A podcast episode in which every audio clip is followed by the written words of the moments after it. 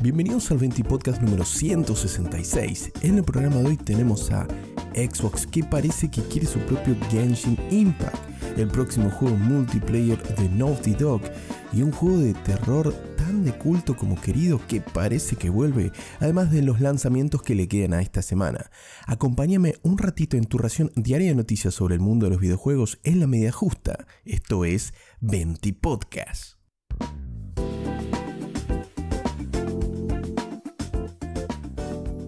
En la primera noticia del día de hoy toca hablar sobre Xbox y sobre el éxito de MiHoYo o MiHoYo, eh, que es como prefiero decirlo y como lo dice la gente de bien.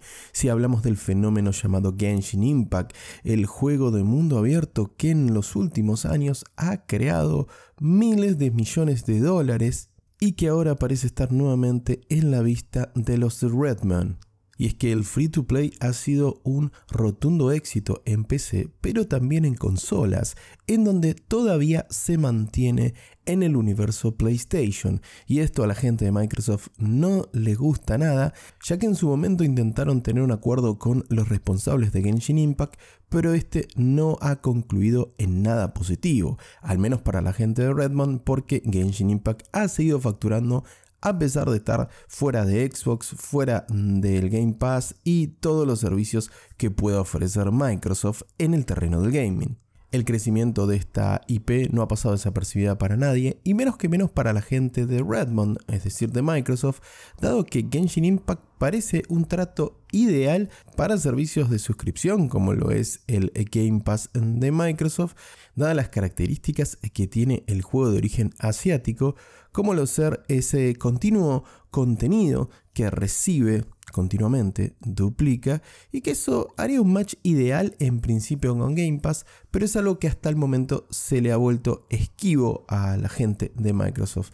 Por lo tanto, un informe de la agencia Reuters anuncia que Microsoft estaría buscando su propio Genshin Impact, es decir, el Genshin Impact verde, para poder hacerle frente a la gente de MiHoYo y también al éxito que se mantiene en, en Sony PlayStation, un éxito sorpresivo si se quiere, pero que está muy muy establecido y que para PlayStation como juego como servicio puede significar realmente un eh, verdadero acierto.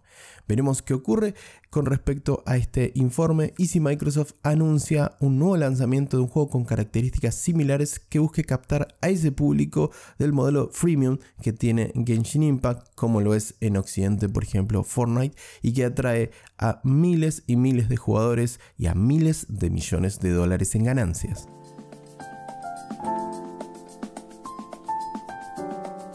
Y si hablamos de PlayStation, toca hablar sobre una de sus IP más queridas o por lo menos más rentables. Sí, toca hablar una vez más de The Last of Us, en este caso con el próximo lanzamiento esperado de la franquicia y un juego muy muy esperado por los fans de PlayStation y The Last of Us y en lo particular lo espero con muchas ansias. Hablamos de este multiplayer, hablamos del multijugador llamado hasta el momento Factions, no sabemos si ese va a ser su título final.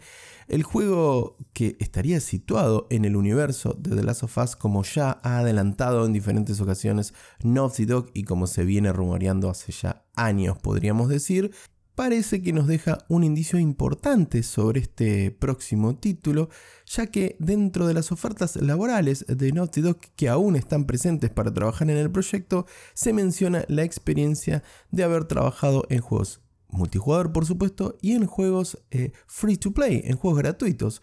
Por lo que sería una sorpresa, bueno, no lo sé si tanto para captar mucho público, son muchos los juegos que se han volcado a modelos free to play o modelos freemium, como el propio Genshin Impact que mencionábamos antes, pero de esta manera Naughty Dog estaría teniendo su primer juego gratuito, free to play, para la actual generación. Esto por supuesto es solo un indicio dentro de las ofertas laborales de la compañía, pero veremos si se concreta. Lo que sí sabemos es que Naughty Dog se ha aliado, por decirlo de alguna manera, con Visual Art Studios de PlayStation para comenzar a trabajar en un nuevo proyecto. Veremos si esto se refleja en Faction o no. Este, este estudio, el Visual Art Studios de PlayStation, se encarga de captura de movimiento y de técnicas avanzadas para obtener productos con mejor calidad de animación. De nuevo, tocará esperar un poquitito para saber cuándo tenemos alguna novedad de Faction.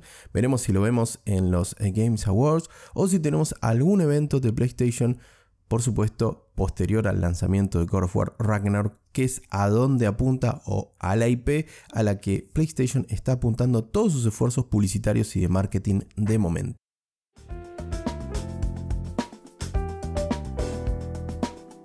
Por otro lado, hace rato que no tenemos 20 podcasts, debo decir, de forma autocrítica, y qué mejor manera de volver que volviendo con la sección Humito Wed, así un poquito de humo para este miércoles 26 de octubre, pero un humo que tiene cierto fundamento, debo decirte, así que hay esperanza, no solo humo. Mira qué lindo eslogan de campaña para los candidatos en Argentina el próximo 2023. Pero bueno, en 20 Podcast no hablemos de política, hablemos sobre juegos o hablemos de el humo derivado de los juegos, como te decía. Y es que Square Enix hace pocos días atrás, más precisamente el 13 de octubre, ha registrado la marca Symbio Genesis. Y me dirás, Mime, ¿qué mierda querés decir con esto de Symbiogenesis? Bueno, te comento, Symbiogenesis es un elemento presente en la novela de Hideaki Zena, Sí, sí, lo dije como el Toto, pero el bueno de Hideaki no está escuchando, o al menos eso espero. Y me preguntarás quién es el bueno de Hideaki Sena. Bueno, te comento que el trabajo del bueno de Hideaki sirvió como inspiración para lo que luego conoceríamos en PlayStation 1 como Parasitive. Sí, uno de los juegos más queridos de Square Enix de esa primera consola de PlayStation se basó en los elementos de esta novela y en esta Symbiogenesis como uno de sus elementos fantásticos. El juego estrenado en 1998 pronto se volvió un clásico de culto y un juego en el que muchos nos topamos con un extraño Resident Evil, porque si bien no tiene nada que ver con la obra de Capcom, muchos lo fuimos a comprar por su cámara fija y por su estética survival horror, que nos engañó en principio, pero nos enamoró en última instancia. Hace ya un par de años atrás, Square Enix registró el nombre Parasitive también en el Reino Unido, en 2019 para ser más preciso, pero luego no ha ocurrido nada al respecto.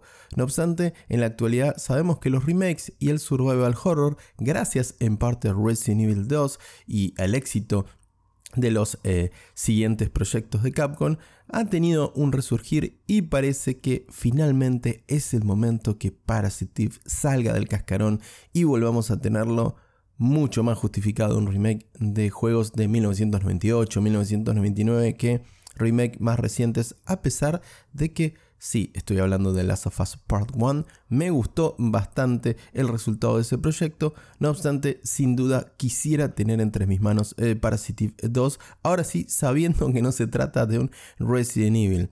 Déjame en los comentarios si te pasó lo mismo que a mí con Parasitive, que lo compraste pensando que era otro Resident Evil, o qué otro juego compraste pensando que se trataba de algo diferente y terminó sorprendiéndote gratamente. Por supuesto, déjame tu comentario. Quiero leer tu opinión en arroba en Twitter.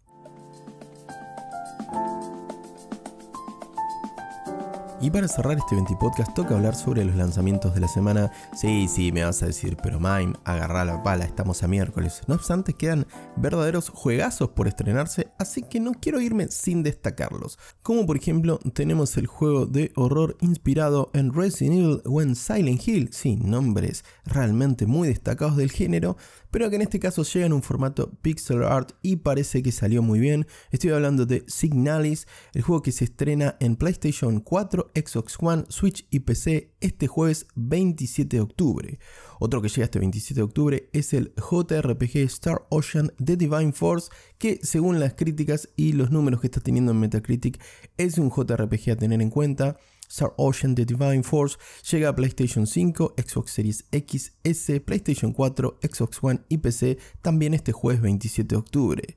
Y el 28 tenemos el juego más esperado del año por quien les habla. Si vuelve la bruja de Umbra, vuelve Bayonetta 3, en Nintendo Switch exclusivamente que se estrenará este viernes 28 de octubre. Parece que también ha salido bien un absoluto referente de los juegos de acción y posiblemente la mejor fórmula del hack and slash llevada al videojuego.